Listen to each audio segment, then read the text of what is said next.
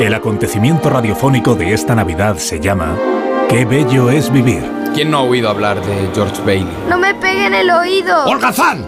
Señor Gower, no está usted bien. Todos sabemos que esta sociedad no tiene futuro. La hemos estado sosteniendo porque nos daba pena. Peter Bailey. ¡Malnacido! Soy Clarence Oddbody, ángel de segunda clase. ¿Quieres la luna, Mary Hatch? Si, si me la pides, lanzaré un lazo y te la bajaré yo mismo. ¿Estoy hablando demasiado? En vista de que no te callas, George Bailey, voy a ser yo quien te bese. Qué bello es vivir. El lunes, día de Navidad, a las 11 de la mañana. No hay ningún George Bailey. No tienes carné, ni tarjetas, ni póliza de seguros. No tienes nada.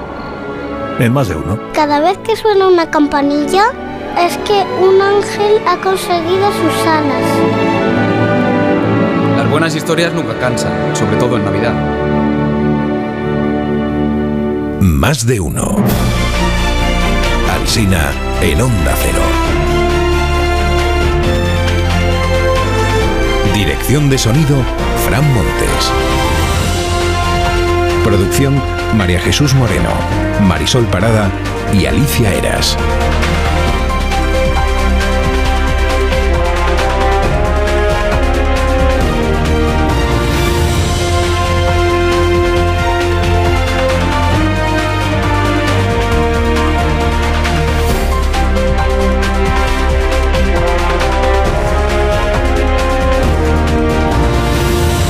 Estamos hasta las 12 y 20 minutos en esta víspera del día del sorteo de la Lotería de Navidad, contándoles pues cómo está empezando la jornada. Hay estrellas fugaces en nuestra vida pública, un día se esfuman y no se vuelve a saber más de ellas. España no se lo pregunta, pero ¿qué fue de Fernando Simón? ¿Qué fue de Fernando Simón? Han filtrado al diario del país el esperado informe auditoría que encargó Sanidad o el Consejo Interterritorial sobre la gestión de la pandemia.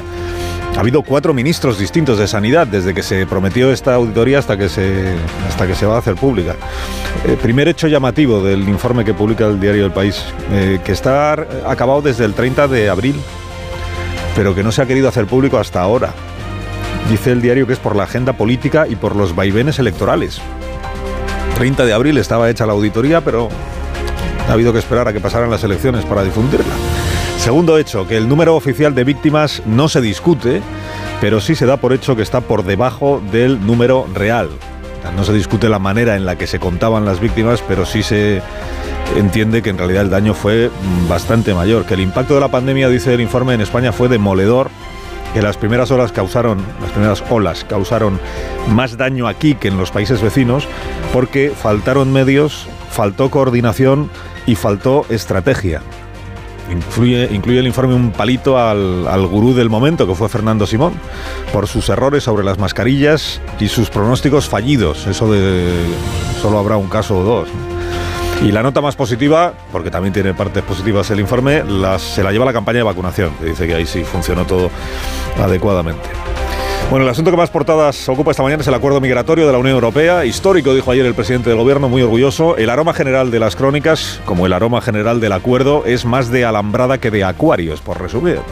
O sea, es más de despachar rápido a quienes no puedan acreditar persecución que de abrir las puertas a todo aquel que venga huyendo, bien sea de, de la precariedad económica, de la violencia o de la discriminación. En fin, palabras como endurecimiento, control, cuotas se repiten hoy en todos los diarios. La vanguardia dice en su editorial que se endurece la política migratoria y que el acuerdo es un regalo de Navidad para la presidencia española.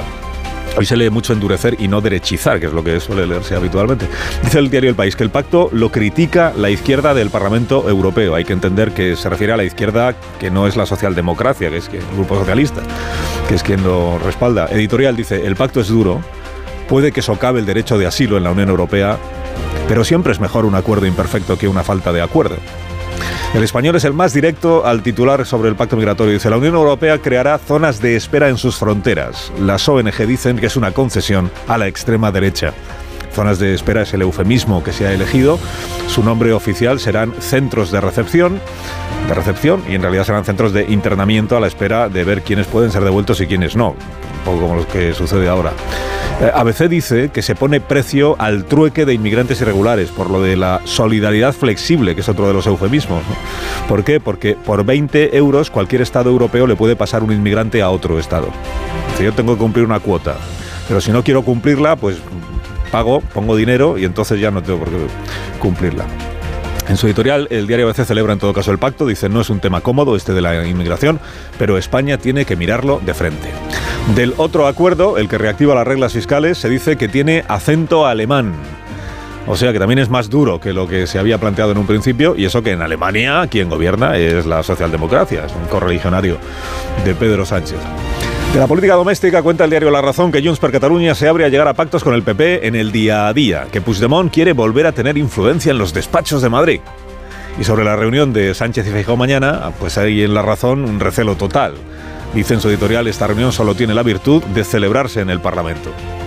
Resume la intervención de Pedro Sánchez en el pleno parlamentario de ayer Miguel Ángel Aguilar en 20 minutos. Dice, frente a una derecha que gravita hacia la extrema derecha y que nunca ha hecho aportación alguna en los últimos cinco siglos de la historia de España, su gobierno de coalición progresista, el de Sánchez, tiene la virtualidad de hacerlo todo compatible sin tener que enfrentarse a dilema alguno y así de modo sincronizado sabe aumentar los salarios, la rentabilidad, las inversiones, los beneficios, reducir las emisiones, el déficit presupuestario y la deuda pública. Este es el resumen de lo que dijo Sánchez, no de lo que dice Miguel Ángel, que sospecha, y, lo secundo, sospecha que el presidente está encantado con la palabra que le ha descubierto su escritor de discursos, la palabra berrinche, para adjudicársela al Partido Popular y a Feijóo. Berrinche. Ha estado en Cataluña un grupo de eurodiputados viendo lo de la inmersión lingüística y cada diario pues enfoca las conclusiones en función de su propia postura sobre este tema. ¿no? El Mundo dice que en solo tres días esta misión ha constatado la mano de hierro con que la Generalitat catalana impone un modelo monolingüe. Título Hay asimilación lingüística. El país señala que estos seis parlamentarios o europarlamentarios están vinculados a grupos conservadores y el título que le pone es Reclaman a Cataluña alternativas a la inmersión. A veces dice la misión europea ve acoso a las familias que piden español. La eurodiputada que encabeza esta misión, que se apellida Tom, mencionó ayer que la Generalitat catalana no ha sido capaz de darles el dato de cuántos alumnos estudian ahora mismo el 25% de su materia en español. We didn't get an answer, No tuvimos which is respuesta. strange. Catalan is not endangered language, Catalán as no I know. Has been received by offensive and assaulted protests and demonstrations, including words such as Hemos fascist and sido racist. recibidos pues con, con protestas, con ma- manifestaciones, nos han llamado fascistas, nos han llamado racistas. Pues acostumbres, ¿eh? esto es el día a día ya. En su visita a dos colegios eh, contó esta señora que estuvo todo el tiempo, la misión europea estuvo todo el tiempo presente un responsable del gobierno catalán, que era el que hablaba para que no hablaran los directores de los centros visitados.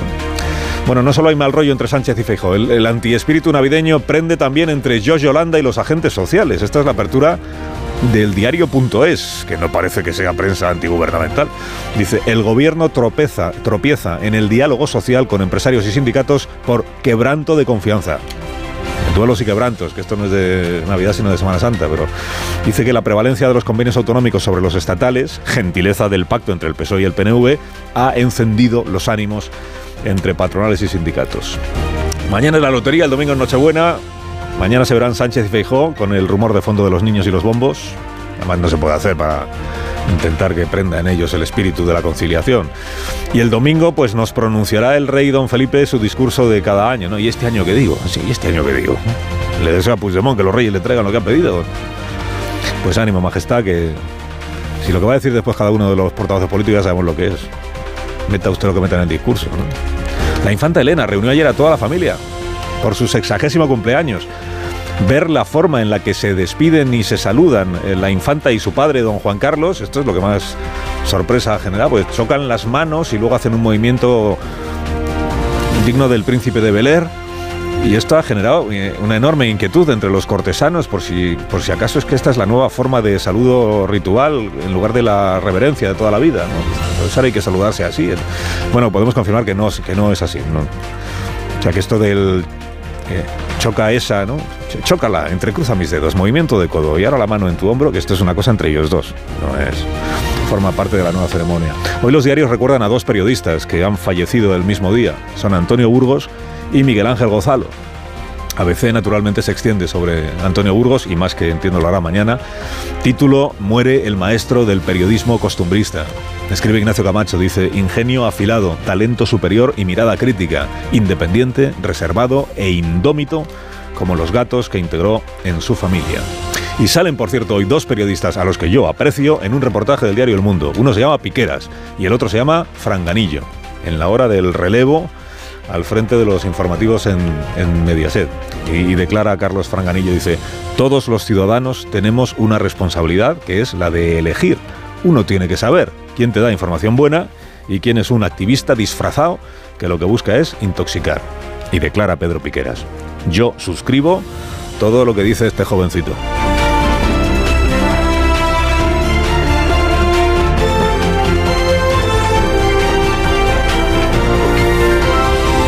Con Carlos Alsina en Onda Cero, somos más de uno.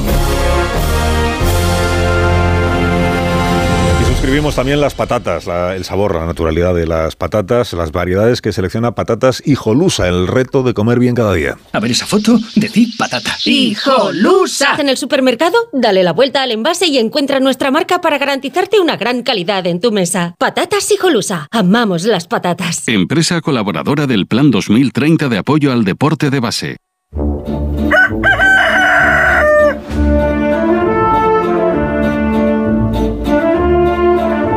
Radio La Torre, como cada mañana a esta hora. Buenos días, Rafa. Eh, buenos días, Carlos Alsina.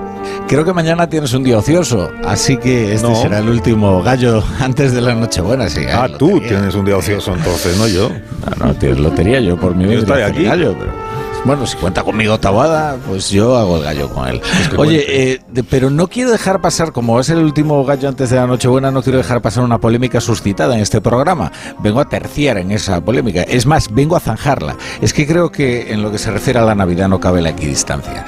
Decía Rubén Amón que su amargura antifestiva se estaba convirtiendo en una tradición más de estas fechas. Pero si desde el día 1, ya desde el año 1, desde Herodes, el aguafiestas es una parte sustancial de la fiesta. Es tan importante el Grinch como los Reyes Magos, el que roba los regalos como el que los regala. Dice Montano, excelso colaborador de la Brújula, que la felicidad solo es completa si hay un damnificado. Es decir, que si a él le tocara la lotería entraría en un bar y gritaría, estáis todos invitados, todos menos tú. Diría señalando a un pobre hombre al azar. Ese pobre hombre sería la medida de la felicidad del resto.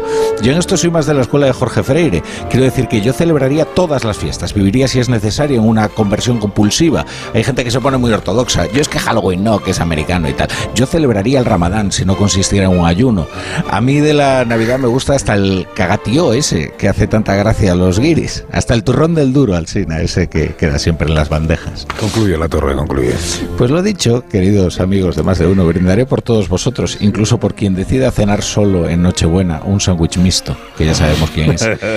Feliz Navidad a todos, feliz Navidad. Igualmente, Rafa, que tengas una... Hoy, hoy hay brújula.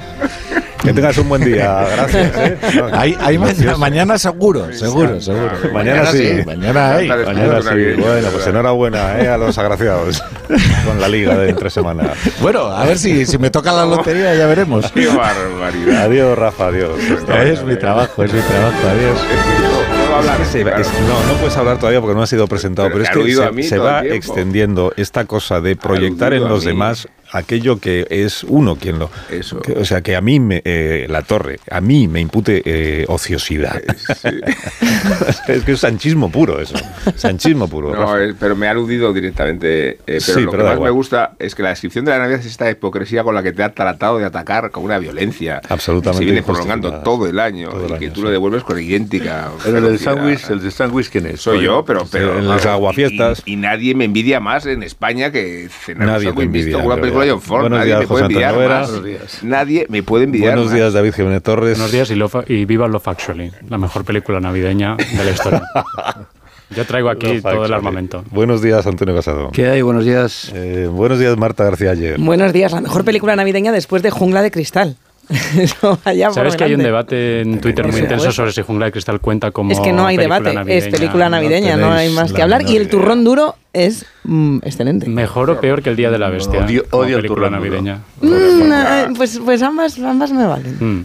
Al nivel también de Gremlins, de... La mejor película navideña es por favor. Plácido, para empezar. Para mí es la del planeta de los La simios. segunda mejor navideña es La, Plácido. la segunda de los es. Qué bello es vivir. eh, la segunda mejor película. Pero Love. Actually hay que verla. La es tercera Es- es la podría mejor. ser eh, lista- ahí va, ¿eh? Milagro en la calle 42. Hombre, no olvidéis a Frank Capra, él al... Acabo de decir Qué bello es vivir. llamaba, Sí, ¿no? Joder, sí, sí. maravilloso. Que bello es vivir ha envejecido muy Qué bello es vivir. Yo prefiero la ficción sonora que la Muchas gracias. Por eso era necesaria una Y eso que aún no la has actualización, escuchado. Porque, Qué el original ha envejecido muy mal, efectivamente. No lo, no lo comparto en absoluto, vamos. Bueno, Al final ha envejecido maravilloso. Es que no tienes razón en todo y en esto te equivocas profundamente. No, es que Y- tu criterio cinematográfico ya sabemos que, en fin, Love Actually, la mejor película Por de Navidad supuesto de la que sí, historia. pero porque la Navidad lo que pide es, Es que fruta que escarchada. sigas, sí, Por mucho que le moleste a Mon. No sé, a quien le molesta la Eh, fruta canchada es eh, Alsina. Alsina. Has tocado su tabú. confundiendo muchísimo a la audiencia en Eh, este tío, momento. El roscón aquí se toma, como ves, sin, es- sin fruta escarchada porque Alsina la tiene prohibida. Por prohibida. supuesto. Por eso la por mejor supuesto. peli para él es Plácido, ¿no? Que, que al final quieres lanzarte sobre el whisky para ahogar la depresión. La mejor Spoiler, película spoiler. navideña es Plácido con gran diferencia. Y la segunda es Que bello es vivir. ¿Cómo También así? con es, gran es la mejor peli ambientada en la Navidad, pero no es una peli navideña. Es plenamente navideña. acabas Pues es infinitamente como Jungla de triste. Cristal, es plenamente navideña. Pero vamos a ver. Es tiburón. la mejor Ahora, película ahora- ahora navideña. resulta que las películas navideñas tienes que terminar como feliz.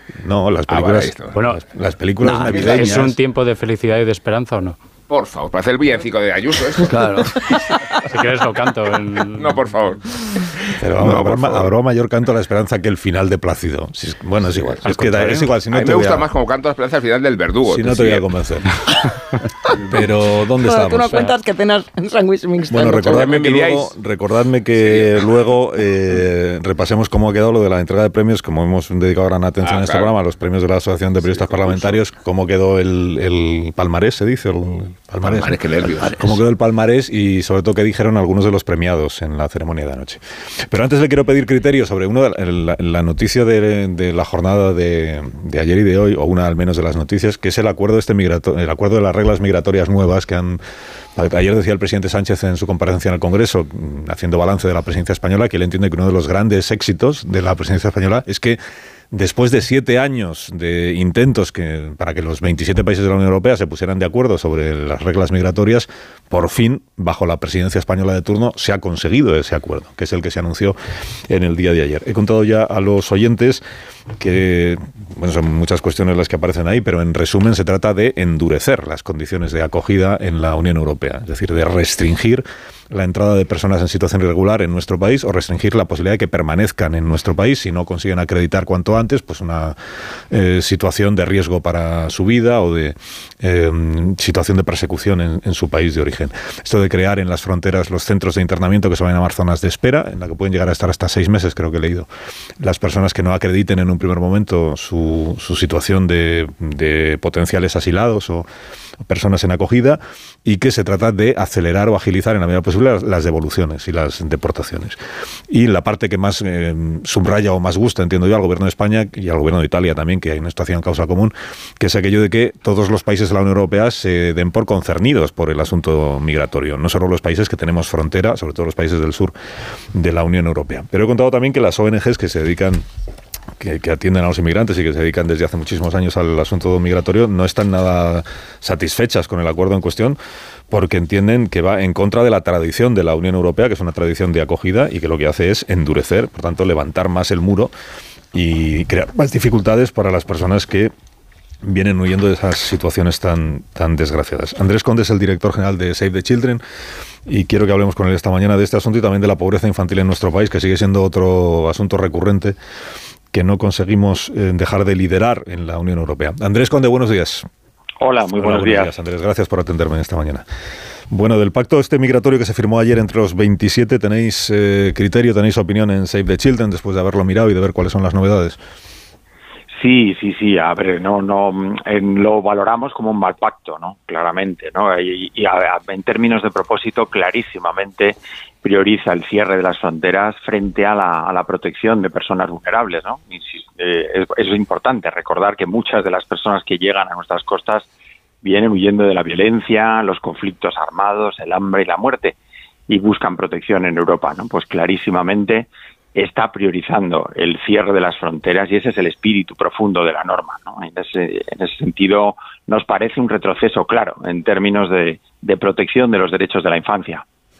He leído esta mañana el editorial del diario El País, no porque quiera que opine sobre el editorial en cuestión, sino porque hay una, hay una tesis que dice, aunque el acuerdo sea para muchas personas y para, por ejemplo, Save de Chile y otras ONGs, aunque el acuerdo sea eh, imperfecto, creo que es el término, imperfecto, siempre es mejor eso que la inexistencia de un acuerdo, ¿no? Esto de que cada gobierno o cada país asume el asunto como quiera y vaya cada uno por su lado. el hecho de que por lo menos todos se den por concernidos es un paso en la buena dirección, aunque luego lo que se pacte no vaya en la dirección que, por ejemplo, vosotros estáis defendiendo. ¿Qué te parece esa tesis?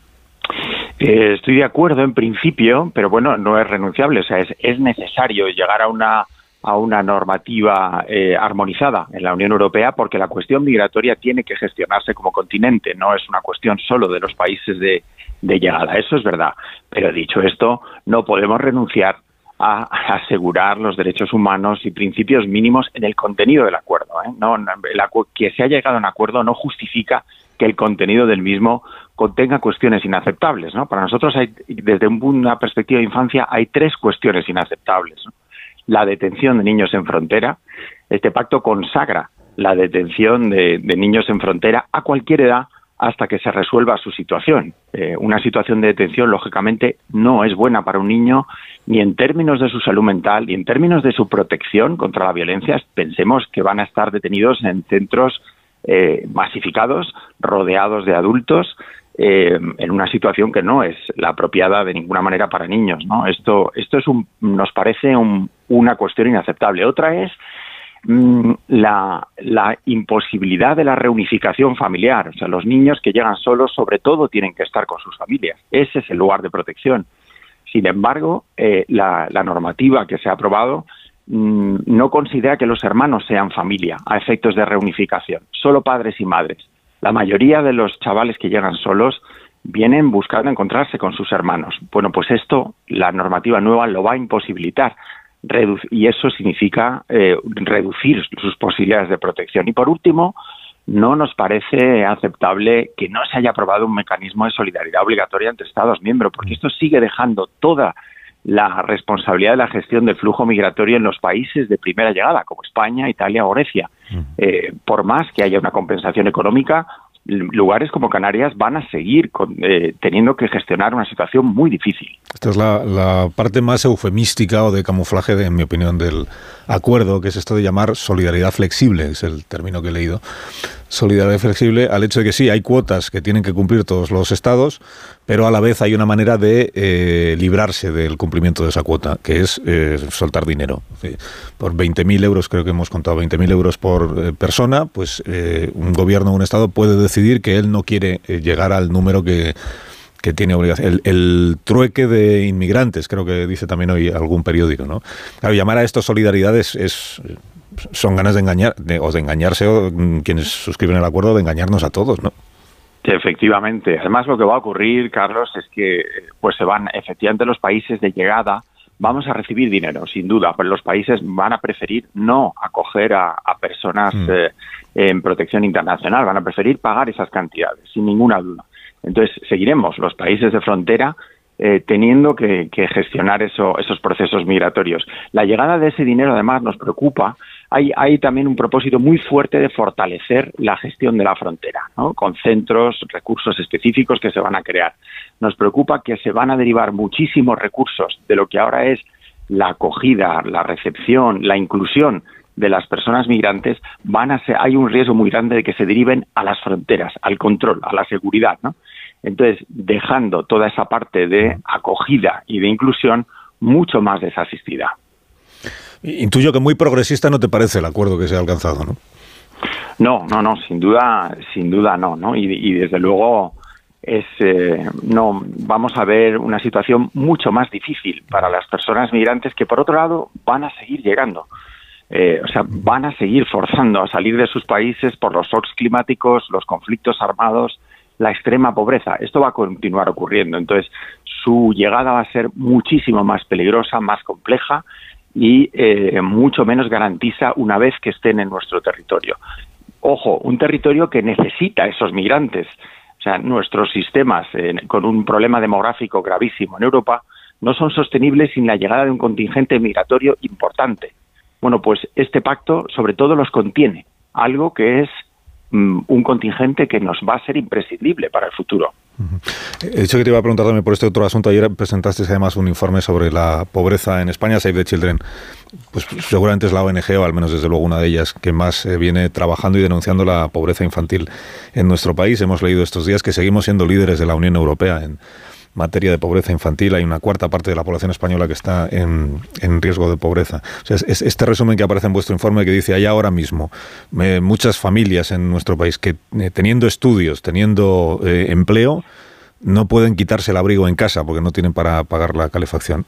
¿La tendencia cuál es? Porque el, el gobierno lo que dice es eh, la situación es, efectivamente es esta y no lo oculta el, presidente y, la, y las vicepresidentes no, lo ocultan pero dicen la tendencia es positiva porque estamos consiguiendo reducir año tras año la pobreza en, en, España el número de personas que están y de niños que están en esa situación ¿E, eso es así o no Andrés mm, a ver, hay una cierta reducción y eso es positivo y tiene que ver sobre todo con el escudo social que se puso en marcha con la pandemia, ¿no? Mm. O sea, la implantación del ingreso mínimo vital y otra serie de medidas sin duda han tenido un impacto positivo, pero pequeño todavía, ¿no? O sea, esto es una anomalía. Eh, somos la cuarta economía de la Unión Europea y, tenemos la cifra de pobreza infantil más intolerablemente alta, ¿no? Entonces, requiere mucho más ¿eh? que, pequeños avances, requiere contundencia, requiere priorización política, ¿no?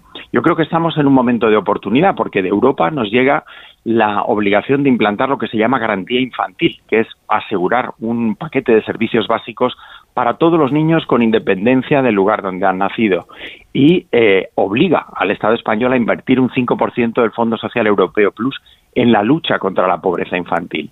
Entonces, esta es una oportunidad grandísima. Vamos a tener recursos europeos bastante ingentes para poder combatir la pobreza infantil. Y luego, en términos de coherencia, el acuerdo de sumar con el PSOE recoge eh, medidas que pueden ser muy importantes si realmente se sustancian. Así que eh, es el momento, esta legislatura, de ver verdaderamente voluntad política, inversión, porque esto va de inversión, y cambios. Andrés Conde, director general de Save the Children, gracias por haber estado con nosotros esta mañana. Andrés, cuídate. Gracias a vosotros. Feliz Navidad. Navidad igualmente, sí. Felices fiestas. Eh, tengo que hacer una pausa. Lo sé, sé que queréis decir cosas sobre todo esto que hemos comentado. Eh, faltaría más, y además es, vuestro trabajo, como diría Rafa.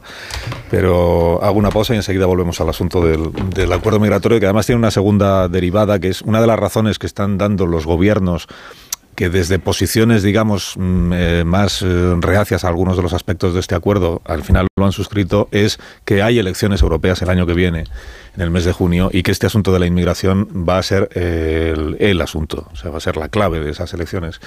Y que, por tanto, transmitir este mensaje de ya estamos en ello y estamos creando las condiciones para que el fenómeno migratorio no se convierta en una amenaza es una manera de desactivar mensajes de los partidos de extrema derecha. Es una posible eh, manera de enfocar el asunto o analizarlo. Ahora os pregunto, hablamos de eso, hablaremos de los premios de la, reunión de mañana de Feijó con eh, Pedro Sánchez y si queréis hablar de lo factual, pues, pues también podréis. Por supuesto. Vamos, no tiene ningún sentido. Ahora mismo seguimos.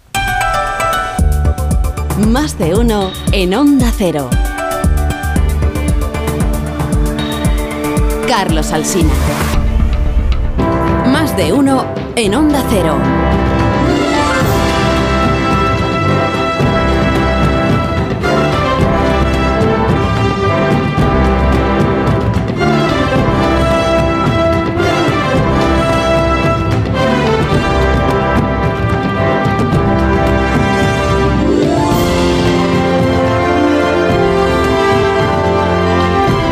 4 minutos, 8 y 4 minutos en las Islas Canarias, en tertulia con David Jiménez Torres, Antonio Casado, José Antonio Vera, Marta García Ayer, Rubén Amón. Eh, ¿Algún comentario queréis hacer seguro sobre el acuerdo de política migratoria que ha anunciado la Unión Europea bajo presidencia de turno de la, eh, del Gobierno de España, presidencia de turno española? Eh, ¿Quién empieza? Que es desalentador, ¿no? Que es desalentador. Desalentador, de parte. Es desalentador, claro, porque bueno, eh, frente al fenómeno migratorio decide eh, defenderse Europa. Digo, mientras siga eh, produciéndose el fenómeno de que aquí la miel y allí las moscas va a ser inevitable, es como una, como una, como una ley física, ¿no? Que siga, que siga viniendo. Y frente a ese fenómeno, Europa decide convertirse en fortaleza, en alambrada, como tú dices, y esto pues de alguna manera significa debilidad. significa debilidad porque es renunciar a uno de los tres pilares de lo que llamamos Europa, ¿no? Que uno es el derecho, otro la democracia y otro es el humanismo, ¿no? Pues da la impresión de que este tercer pilar no se lo está tomando muy en serio. Por eso digo que también de alguna manera eh, significa pues eh, reconocer la, debilidad de, Europa para gestionar un fenómeno como el de la como el de la migración. Por eso digo de la inmigración. Por eso digo que es un que es, una, es un fenómeno desalentador, es una reacción desalentadora. Especialmente hay una parte que, me parece tremenda, que es la del... Tiene precedentes, ¿eh? como lo del pago por contaminar. Aquí pues pago por renunciar a tu deber moral de acogida de unos eh, señores eh, que se están buscando la vida o que vienen huyendo de, conflictos políticos. Esa parte me, parece especialmente siniestra, ¿no? Lo de que mm, recurrir a don dinero, por, si pagas, pues puedes librarte, ¿no? Puedes eludir ese, ese deber que, que, digo que tiene el precedente ya del, del CO2, es decir, pagas por contaminar, los derechos de emisión. Yo, puedo contaminar para tener más desarrollo y lo arreglo pagando. Eso me parece tremendo, insisto, porque es eh, renunciar a ese tercer pilar de, Europa, que es el, el, del respeto a los derechos humanos. Y este es uno de ellos, el, derecho de desplazamiento, de movimiento y el derecho a buscarse la vida. Es desolador por lo que tiene que ver con la gente que efectivamente se busca, se busca la vida huyendo de la posibilidad de perderla, huyendo de la muerte, huyendo del hambre, huyendo de la pobreza pero también lo es por la falta de realismo de, Europa, del continente tan envejecido que no tiene reemplazo, que no están haciendo la suficiente gente en Europa para poder empujar la, la economía y, la percepción de la, de la inmigración como algo negativo no tiene nada que ver con la realidad cotidiana de las economías de los países en los que vivimos, tiene que ver con, un prejuicio y con una percepción muy negativa de la migración en la que los medios también tenemos mucho que ver. Me contaba un, editor del Wall Street Journal em, que, uno de los problemas a la hora de ilustrar las, las, noticias sobre migración es que cuando tenían que elegir una imagen, em, bueno, pues al final era muy difícil ilustrar las noticias en, en positivo porque lo único que ve la gente es gente Claro, no, si no pones una patera cruzando el Canal de la Mancha, parece que no son que no son refugiados, pero en realidad en nuestra vida cotidiana estamos rodeados de gente que no ha nacido aquí y están de aquí y tiene tanto derecho a, ser de aquí como, como los demás porque están ayudando a construir este país.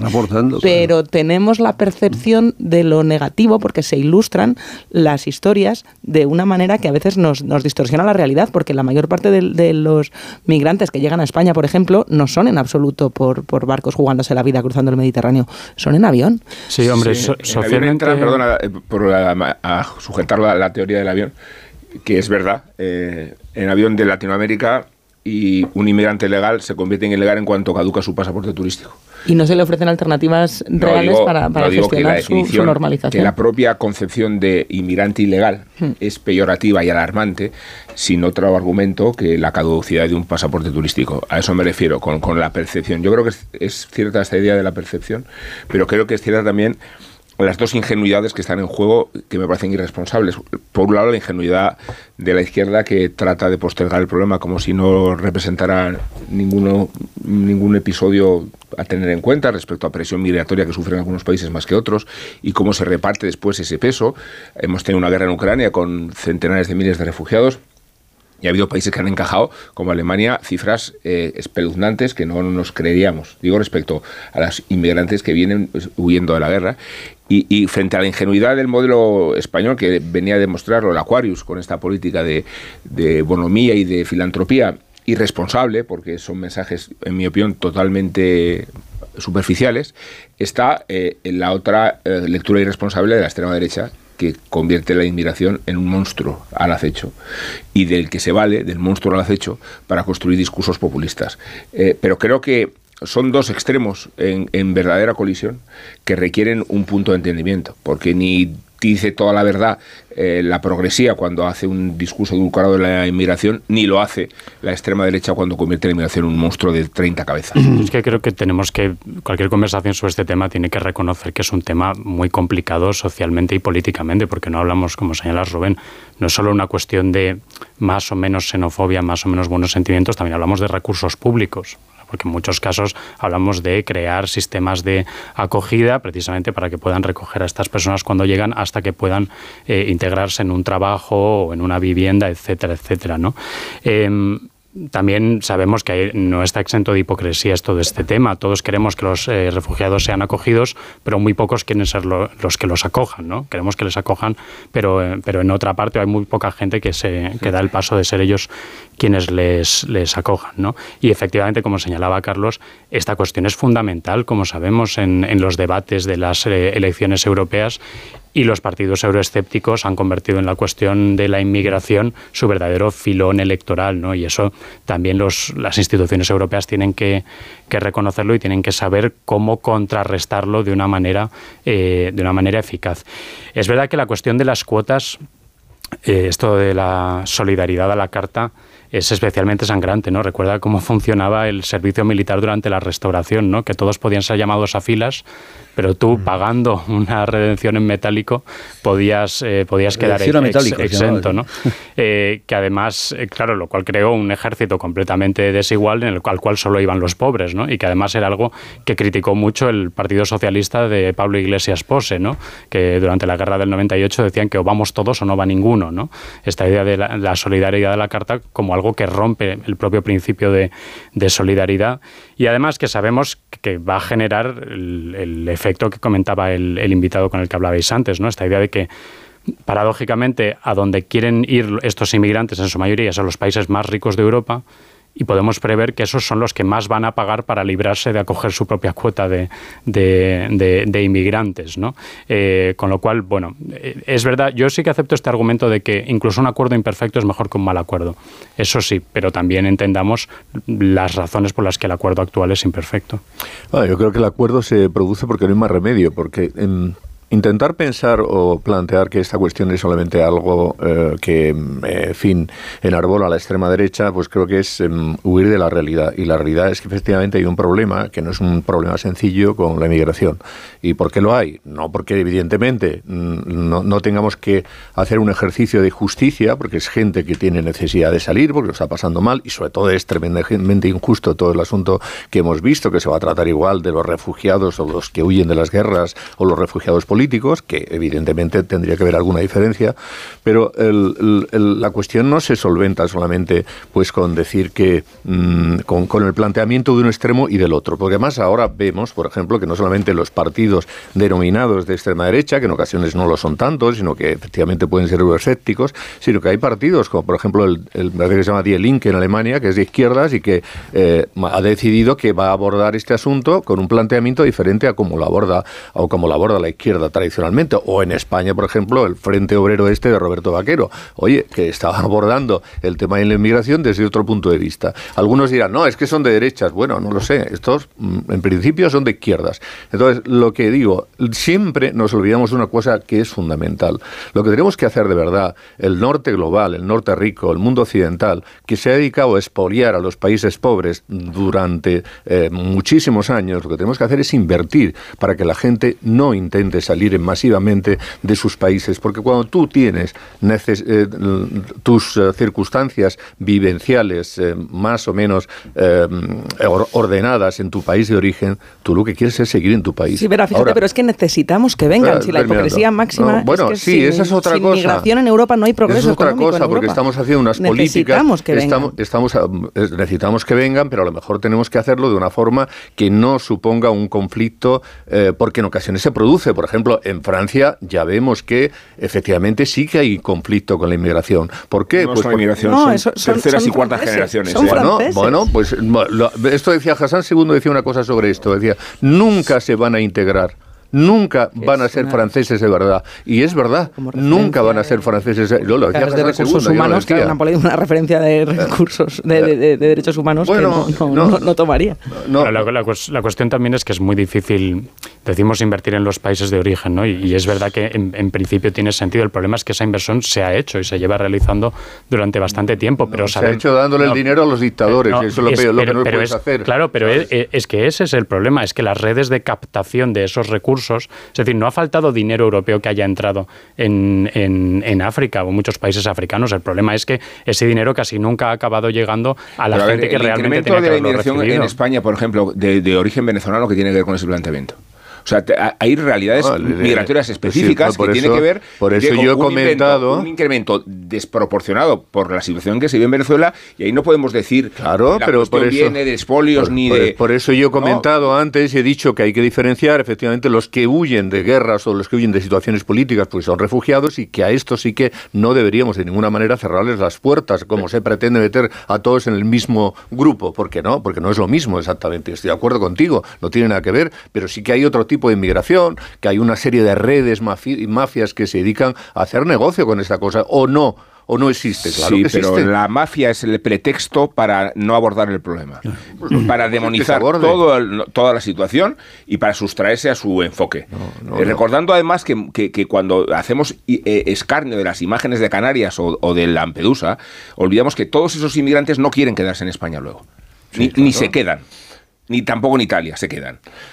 Por eso tiene un problema Europa de la relación que existe entre el ámbito fronterizo y cómo se gestionan los flujos después. Y por eso hay algunos países del norte y del centro de Europa que, dicen, eh, eh, vale, estarán desatendida Italia y España cuando se trata de decir, pero ¿dónde van después? Claro. Es, al centro de Europa o al norte de Europa. Y no solamente porque sean países de, eh, económicamente más fuerte, ¿no? donde se pueden ganar mejor la vida, sino porque, porque el tirón es familiar. Es decir, es, son sus familiares los que están asentados ya en, en, Hamburgo en Frankfurt y, son los que van tirando de estos que entran por España. ¿no? Esa es la razón, no tanto que es que Alemania sea más poderosa económicamente que, España. Bueno, también, eh, también es más poderosa y también la gente efectivamente quiere ir a sitios donde igual tienes más trabajo, donde las, las condiciones sí, salariales se dedican más recursos públicos a la integración. para que llegue un momento, o sea, es que reducir la cuestión a que, bueno, es que en Alemania están creciendo las ideas racistas o a su antiinmigración, no, es que mm, este es un problema, como tú has dicho, David, que es muy complejo y que tampoco se puede abordar con, eh, mm, no sé, salidas eh, fáciles desde el punto de vista de que, bueno, esto es una cosa de la extrema derecha. Y Yo he hablado de la ingenuidad de la izquierda y, de la irresponsabilidad de la extrema derecha. Cuando se trata de caracterizar monstruos. Ojalá nuestro problema fuera la inmigración. Bueno, otros asuntos, otros asuntos de las últimas horas y de las próximas horas. En las próximas horas tenemos algunas reuniones en la política doméstica que pueden llegar a ser eh, interesantes. Pero antes había prometido que íbamos a escuchar algo de lo que pasó anoche en la gala, gala o fiesta de entrega de premios de la Asociación de Periodistas Parlamentarios. Al final no le han dado el premio a las relaciones con la prensa a Mercha Purú, a la señora de Bildu, creo. Menos mal. Tengo aquí, eh, no tengo el, el palmarés completo, pero el senador, el mejor senador de la pasada legislatura es Feijó, el diputado revelación es Oscar Puente, el parlamentario 2.0, que es el que usa las redes sociales con más, es Oscar Puente también. Sí, está, se lo ha llevado, joder, día, ¿eh?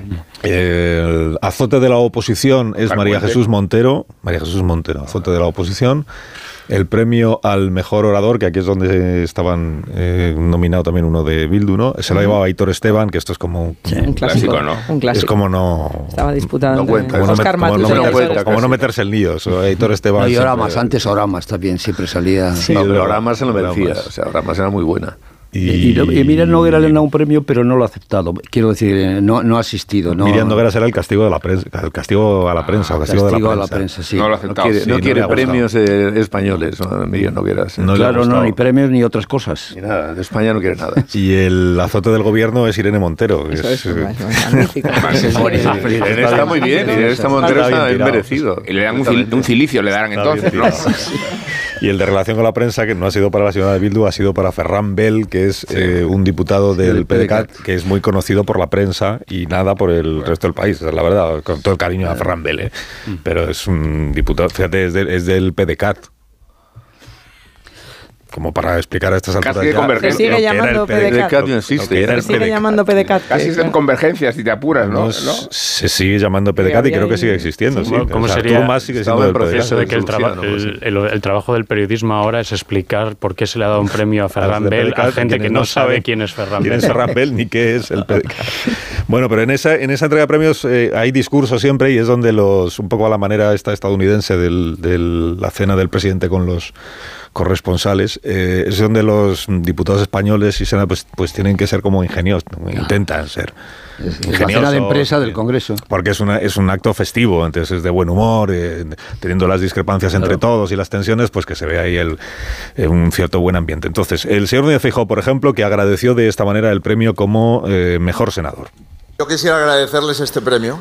Este premio por, bueno, no lo sé, porque supongo que llegué de último y como ahora resulta que pues estoy en el Congreso, será un premio por el transfugismo. Esto de pasar de la cámara alta a la cámara baja es ser un tránsfuga. La verdad es que de las pocas cosas que no me han llamado desde que llegué a Madrid es tránsfuga. Pero no le voy a dar ideas a Óscar Puente, no vaya a ser que me lo llame en la siguiente intervención. Estaba yo, Óscar Puente, claro, escuchándolo, por eso tenía el valor que tenía. ¿Qué más dijo el, señor Núñez Feijó? que le habría agradecido que además del, del, premio, pues sobre todo hubiera tenido más votos. Es una pena que, que ustedes no me hayan votado un poco más. Porque yo comprendo que en mi partido aprendemos y hablamos solo catalán en la intimidad. Y mi problema es que yo no sé euskera y eso, eso me ha pasado una gran factura. Pero dicho esto, estoy muy contento de conocerles a todos y ya se sabe que en el PP con ganar no llega. Buenas noches y muchas gracias. con ganar no llega. El ambiente es muy festivo, como veis, tanto que es, un público agradecido, esto hay que reconocerlo. Sí, uno más es agradecido que es, mucho hombre, pero aparte fijo, tiene sentido del humor, ¿no? Es, un público grato, es decir, que ríe las... Eh, sí, se puede hacer un proceso de intenciones a los organizadores eh, a partir de las composiciones que hay en cada mesa, cómo les han mezclado en cada mesa. Ah, esto ya cómo están obligados pues a, a compartir chistes y chascarrillos Carrillos, pues no sé, ah. Montero pues con, con Abascal o, o Cayetana con, con Oscar Puente, etcétera, los van mezclando en las por lo menos es lo que hacíamos en mis tiempos cuando yo llevaba la cosa. Bueno, Oscar Puente, que no hemos escuchado a Oscar Puente, que, es el premio al parlamentario 2.0, es decir, el que mejor se maneja en las redes. El otro yo creo que era inmerecido, pero este, por favor, o sea, me lo he ganado a pulso. Esta es la clara confirmación de que mi estrategia 2.0 en las redes sociales es positiva, que no tengo que hacer caso al presidente de buscarme un community manager y que tengo que seguir con esta estrategia porque creo que es la buena.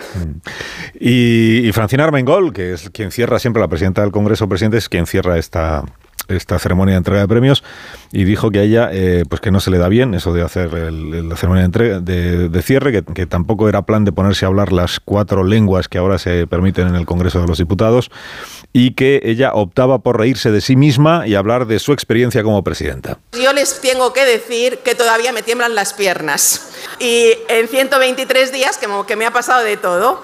Pero bueno, empiezas que de golpe eres presidenta del Congreso, pues luego te viene la jura de la princesa, que eso no pasa nunca y ha pasado, y viene dos investiduras, una fallida, lo siento Alberto, otra bien lograda y, y estoy contenta. yo creo que este es el mejor discurso que le he escuchado a Francina Armengol. Se ha reído mucho ella. Sí, se ha reído mucho ella, los demás poco. El mejor, el mejor, de todos creo que ha sido Feijóo, tiene esa coña marinera. A mí me gusta Francina Armengol. Yo creo que hay mucha gente en Baleares que está mm, francamente contenta de que el resto de España esté descubriendo a Francina Armengol. a mí me ha gustado el discurso, lo digo, de nuevo, de todos los que le he escuchado hasta este momento es el que más me ha gustado, porque ah, en, este, digamos, que no se ocupa en en, pretender ninguna neutralidad. Dice, lo siento por Feijóo, pero yo estoy muy contenta porque el bueno es el mío.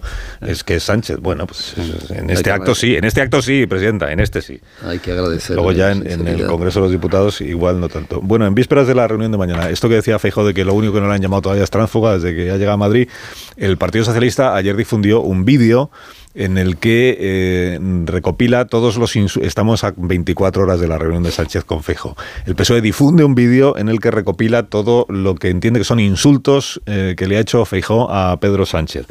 Es un vídeo eh, con la, con la puesta en escena como si fueran los títulos de crédito de una película, película dirigida por Feijó, y entonces ahí solo van apareciendo las palabras que Feijó ha utilizado para describir a Pedro Sánchez y luego aparecen otros dirigentes del Partido Popular, lo de la cesta de la fruta, me gusta la fruta y el maletero de Miguel Tellado y todo eso. Los que le atribuyen a Feijó, lo que me llama la atención de este vídeo es que eh, algunas de las palabras que, que se le imputan como insultos a Feijó, pues yo no creo que sean insultos. Por ejemplo, cuando dice adanista, Feijóo ha, llamado adanista a Sánchez y aparece como, un insulto. Es una descripción. Débil. Débil, débil, es que le ha llamado débil. Pues, débil no es, en fin. Dice, hombre, déspota, bueno, igual, igual, ególatra, pues vale, felón, vale, pero débil, irresponsable. Que le llama irresponsable, ¿cómo se llama? El líder de la oposición. No lo es, frívolo. Frívolo, pues, bonito como, es. como insulto, o sea, que se, pone, el, pone, el, umbral muy bajo para entonces ya casi cualquier cosa es insulto, ¿no? y cáspita. Dice, ah, lo de los tic patológicos que, que también aparece aquí y qué más, eh, autoritario, eh, corrupto. Corrupto es porque cuando dijo Feijóo de que entiende que es una corrupción la manera de conseguir ser investido entregando una amnistía. Tal. Y luego ya aparecen pues otros otros. Eh, Isabel Díaz Ayuso no se le atribuye lo de me gusta la fruta, sino directamente y con perdón de la audiencia lo de hijo de put. Eh, cobarde, cobarde, que se le escuchó a la bancada del PP en una sesión parlamentaria, Taur, que le llamó Elías Bendodo, y el maletero de Tellado golpista, que dijo una diputada también del Partido Popular. Bueno, digamos que como, como forma de allanar el camino a la reunión no de mañana... parece la mejor, no. Ah, no parece la mejor. Como Christmas, ¿no? Ah, parece hacer una postal. No, pero no hace falta llegar al vídeo con, con haber eh, estado presente o haber escuchado, haber seguido el, eh, la sesión eh, del Parlamento del otro día con el pretexto europeo que se convirtió en un debate del Estado de la Nación, como siempre pues con eso ya basta, es suficiente para saber lo que nos espera de la reunión esta.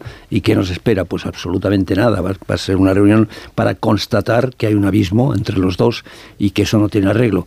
¿Por qué? Pues mira, me daba la pista hace un momento cuando hablábamos de lo de Miriam Nogueras.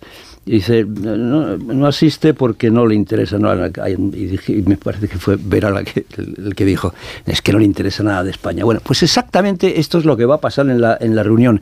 ¿Os imagináis que Feijó y Sánchez llegaran a acuerdos sobre eso que se llaman asuntos de Estado, asuntos de interés general, por ejemplo, denunciar la, eh, pues el ataque al principio de igualdad que hay en la amnistía, por ejemplo, denunciar eh, los ataques a los jueces por parte de los, de los independentistas, por ejemplo, denunciar que eh, se pretende por, por ah, imposición de los independentistas em, desproteger la figura del, del jefe del Estado. ¿Os imagináis? Pues estos son los asuntos de interés general, esto es lo que normalmente tendrían que pactar eh, fijó y el que gobierna y el que puede el que, puede gobernar, ¿no? Pues incluido el artículo 49, que eso, no tiene ninguna ninguna importancia. Bueno, si hubiese algún tipo, algún amago de acuerdo, ¿cuánto tardaría en saltar por los aires la ecuación esa en la que se está basando, en la que se basan los planes de, de Sánchez?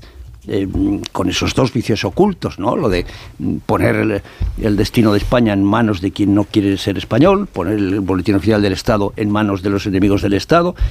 ¿Cuánto tardaría en saltar eso eh, por los aires? Por tanto, es imposible, es imposible que se puedan poner de acuerdo en eso que llamamos asuntos, eh, asuntos de Estado.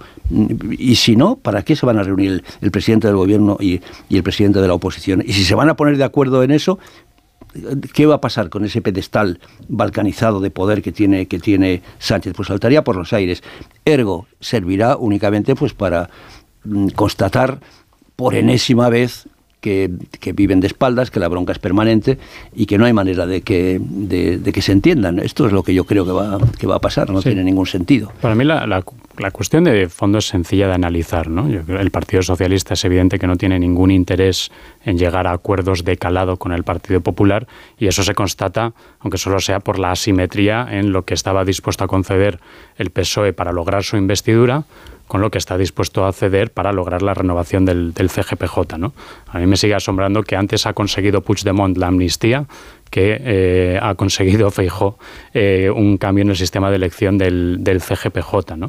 Eh, lo que pasa también es que al Partido Socialista y en general a, la coalición de partidos que apoyan al gobierno le conviene este tipo de escenificación porque nutre varios días del el argumentario oficialista conocido, ¿no? que el Partido Popular no se comporta como un partido de Estado, que a Feijó le marcan el paso a Ayuso y Vox, etcétera, etcétera, ¿no? En realidad, y Aznar, de vez en cuando, ¿no? Él, entra y sale de, la ecuación. Em, es decir, nada de esto es, es nuevo, ¿no? Y, por esto, lo que sí que me parece más interesante es la actitud de estos días del Partido Popular. Es decir, el Partido Popular se ha visto en esta situación antes, ¿no? De cómo reaccionamos a una posibilidad, a una invitación de Sánchez, cómo reaccionamos ante... Y me sorprende que todavía parece que titubee que titubea eh, en su respuesta. ¿no? O sea, llevamos ya cinco años de esta pregunta de qué relación debería establecer la oposición con este gobierno. Si os acordáis, esta pregunta eh, fue una de las que destrozó a Ciudadanos también, ¿no? ¿Hasta qué punto tienes que acercarte a Sánchez para alejarlo de sus socios? ¿Hasta qué punto tienes que negarte a pactar con alguien que llega a estos acuerdos? También es una pregunta que le hizo bastante daño al Partido Popular de Casado y ahora se ve que el Partido Popular de Feijóo también se, se como siento que le falta reflejos ¿no? a la hora de saber cómo responder a estas cuestiones. Porque yo creo que el Partido Popular podría haber justificado las dos respuestas. Eh, podría haber dicho, mire, desde que ustedes aprueban la amnistía, yo no puedo reunirme con usted. Esto rompe los, los puentes y eh, ya lo avisó en la investidura de Sánchez. Yo ya dije que cuando todo esto estalle no nos venga a buscar. Nosotros no le vamos a apoyar. Esto crea una legislatura de tierra quemada y esto es responsabilidad suya por haber aprobado la amnistía. O también podría haber justificado lo contrario. Nosotros siempre iremos cuando se nos llame. Lo que pasa es que, que ustedes sepan que va a ser muy difícil llegar a, a acuerdos con este gobierno que aprueba la amnistía, etcétera, etcétera. Lo que es muy difícil es debatirse siempre entre el sí o el no y dar la sensación de que no sabes muy bien cuál es tu criterio en cuanto a las relaciones que quieres establecer como partido más votado y como líder de la oposición con el, con el gobierno.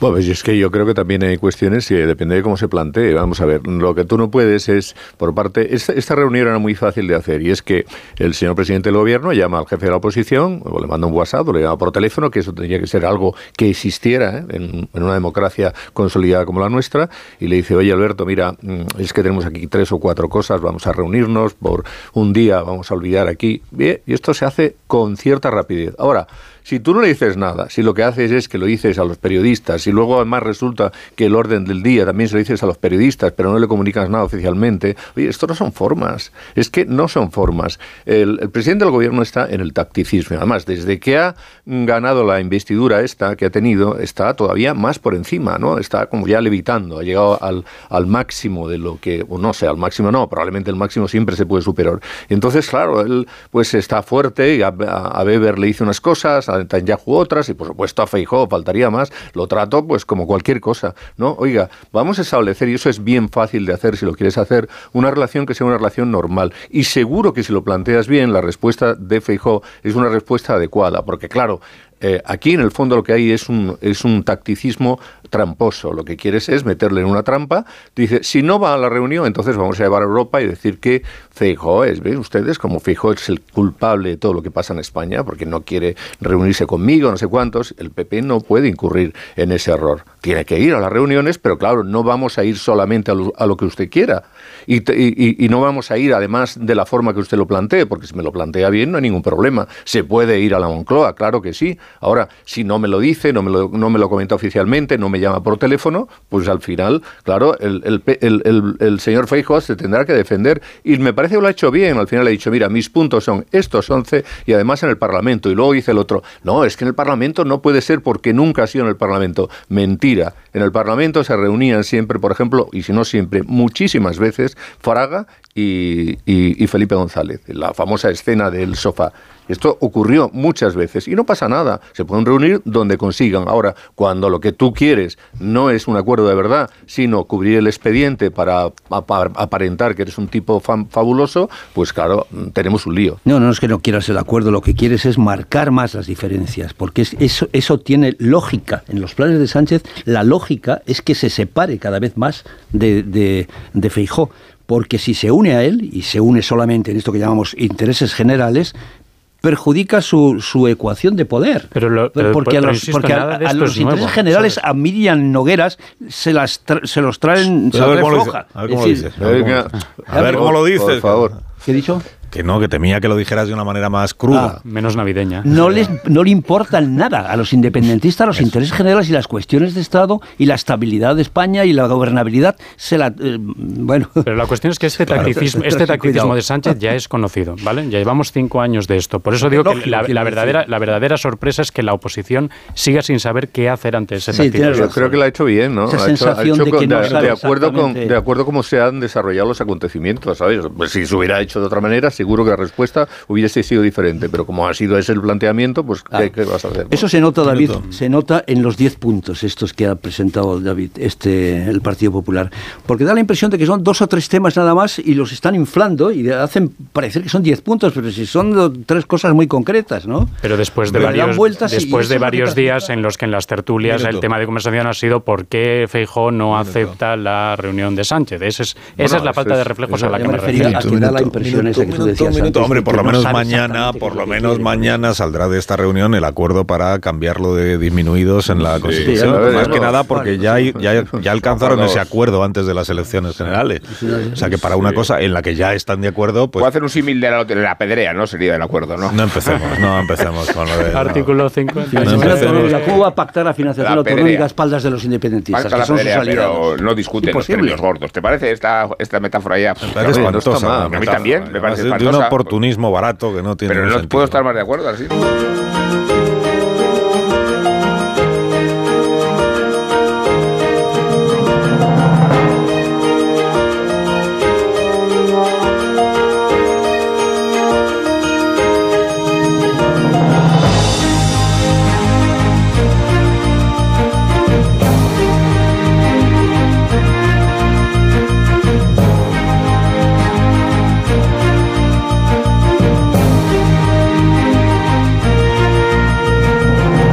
Seis minutos para que sean las 10 de la mañana, 9 de la mañana en las Islas Canarias, en tertulia esta mañana con Marta García Ayer, David Jiménez Torres, José Antonio Vera, Antonio Casado, Rubén Amón, está el señor Núñez Feijóo con Susana Griso en Espejo Público esta mañana.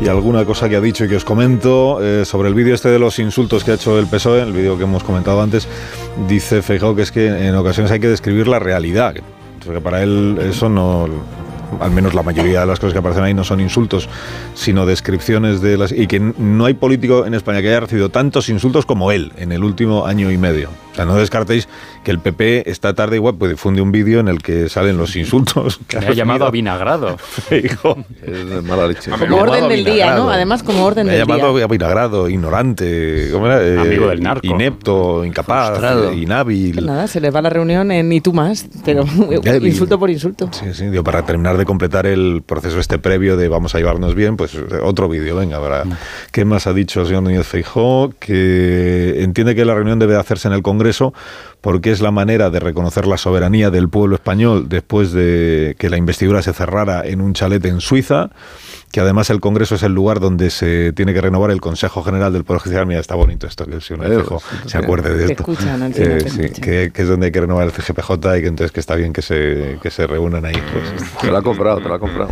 no sé qué es lo que dice la. Lo que- ahora solo falta que entiendan lo que dice la Constitución de verdad.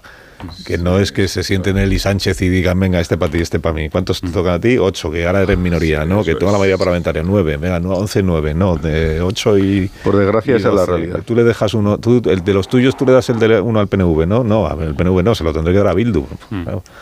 Eh, y para Junts, le pues eso de los tuyos, de tus sillones, ¿no? De los míos no. Yo como mucho le daré uno a vos. que es- Este es, este es el juego que no está en ningún texto, ni en la Constitución, ni en la ley del Poder Judicial. Por eso es nada, falso. está- eh, cuento. se puede acusar al Partido Popular de irresponsabilidad en este tema, pero es directamente falso el argumentario de que el PP incumple la Constitución. En ninguna parte de la Constitución dice el principal partido de la oposición tiene que pactar con el partido de gobierno la composición del CGPJ. Bueno, cumple la tradición, ¿eh? La tradición se no, le cumple. no, pero es que es la, es la tradición la que está mal, Ya, no, ya, ya. no el desvío de la tradición actual. Ni, ni no, ni siquiera dice, ni siquiera dice que la totalidad de los miembros de los vocales del Consejo del Poder Judicial los tienen que nombrar el Congreso y el Senado. Tampoco dice eso. Y sin embargo estamos en eso. Ahora yo en cuanto a los insultos, mm, más allá de las palabras, no he visto un desprecio mayor y un insulto mayor que el día en el que mm, a Pedro Sánchez le entró esa especie de risa nerviosa, risa enfermiza, ¿no? Nunca he visto un- una imagen de, de mayor desprecio, al- en este caso al, al jefe de la oposición, y ahí no había palabras, no le insultó de ninguna de las maneras, simplemente pues se, se limitaba a decir, ah, sí, que no, que no ha querido, ja, ja, ja, ja. Esa risa yo no la olvidaré nunca. Bueno, yo sí vi una escena de mayor desprecio, Antonio, que fue la de mm, cuando, cuando en la investidura de, de Feijó se negó Sánchez a responder y envió a Oscar Puente. A mí eso me parece una mayor señal de, de- Sí. de falta de respeto institucional, No, y además, al- mucho más que las y- y, además sabiendo el personaje que eliges, ¿eh? que tampoco es, en fin, eh, un tipo No, y la- exquisito, digamos, ¿no?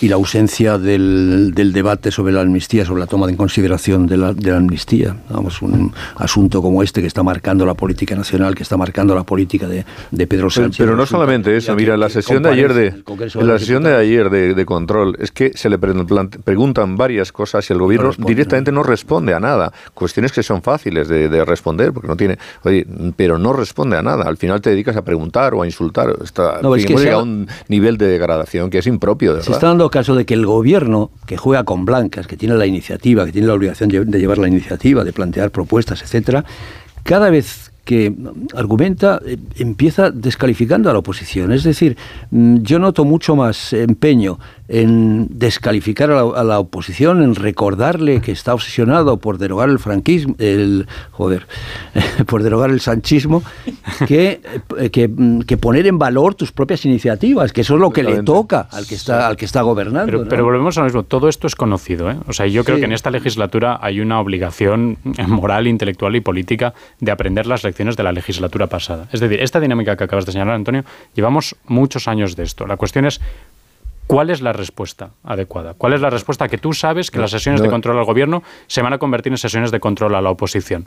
¿Entras en este juego de es que ellos también me insultan, es que yo no insulto, es que yo tal? ¿O intentas crear un, un discurso propio que intente pasar por encima de los marcos que te establezca el gobierno? ¿no? Que yo creo que ese sería la- el aprendizaje más Con razonable. Ignacio Rodríguez, Burgos, vamos- eh, Ignacio Rodríguez Burgos vamos a contar la actualidad económica de esta mañana. Buenos días, Ignacio, ¿cómo estás? Hola, muy buenos días. Buenos días. Estupendamente. Me Muchas gracias. muchísimo. Pues mira, las bolsas europeas se visten de- del color de Papá Noel.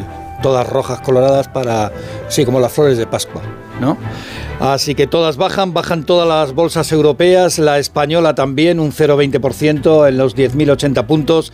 Lo que más sube, pues la fotovoltaica solaria y los bancos, sobre todo, como el Sabadell, CaixaBank, eh, BBVA y Bankinter. Bankinter, por cierto, que cambia su cúpula directiva, nombra presidenta a Dolores Dancausa y consejera delegada a Gloria Ortiz.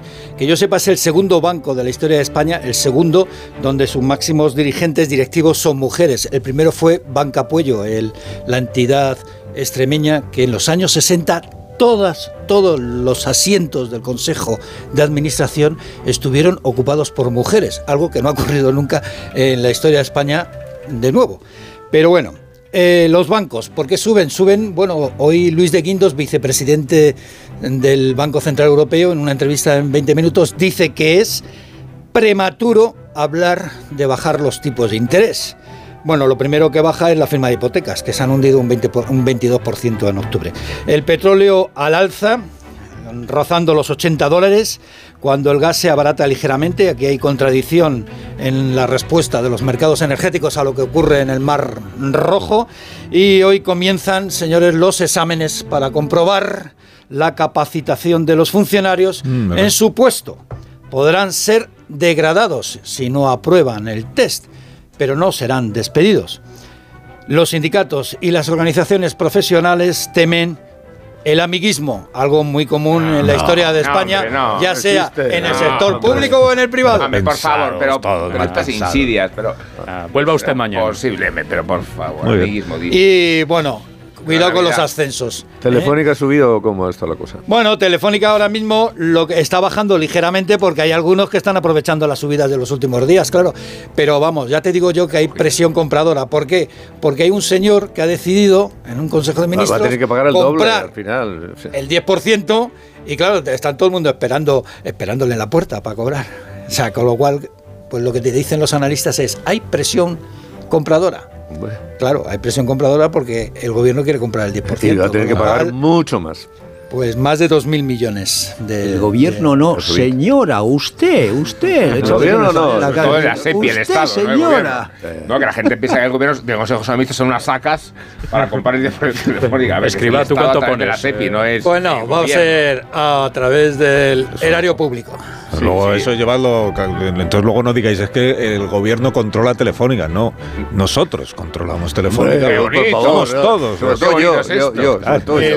Cuando me, cuando me No pregunten... controlo ni mi teléfono, fíjate que te digo. Para que os deis cuenta, el gobierno, es decir, el Estado, eh, es decir, el sector público controla algo así como 27.000, casi 30.000 Las antiguas millones de euros de, en bolsa, solo en bolsa. Yo tenía la esperanza de que Adiós, volviera Ignacio. Hasta Canal- luego. que volviera en Canal Toros. Me parece. Una pausa, ahora mismo ahora nos despedimos la tertulia. Parece que no vuelve Canal Toros. Más de uno. En Onda Cero. En CEPSA.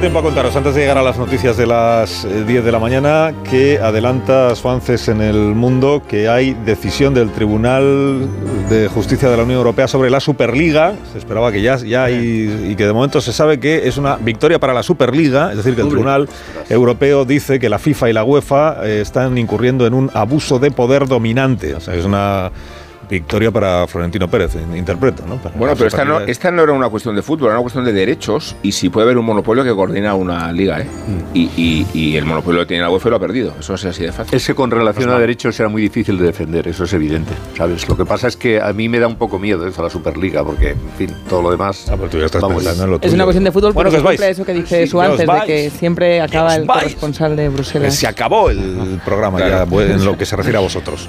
Adiós, Vera. Adiós. Adiós, David. Adiós, Adiós, Antonio. adiós. Hasta luego. Adiós y feliz Navidad. Eh, igualmente. ¡Oh, qué lindo! ¡Qué lindo! Que los ¿no niños repartan visto, eh? suerte. ¡Ay, que caiga muy repartido! Mañana hay que venir, Amón. Viva Mañana hay que venir, Marta. Mañana que caiga que muy repartido a- eh, y que, a y que. Mañana prevalezca tenemos un programa corto, pero el tenemos- amor. Viva la Viva factually. Callar.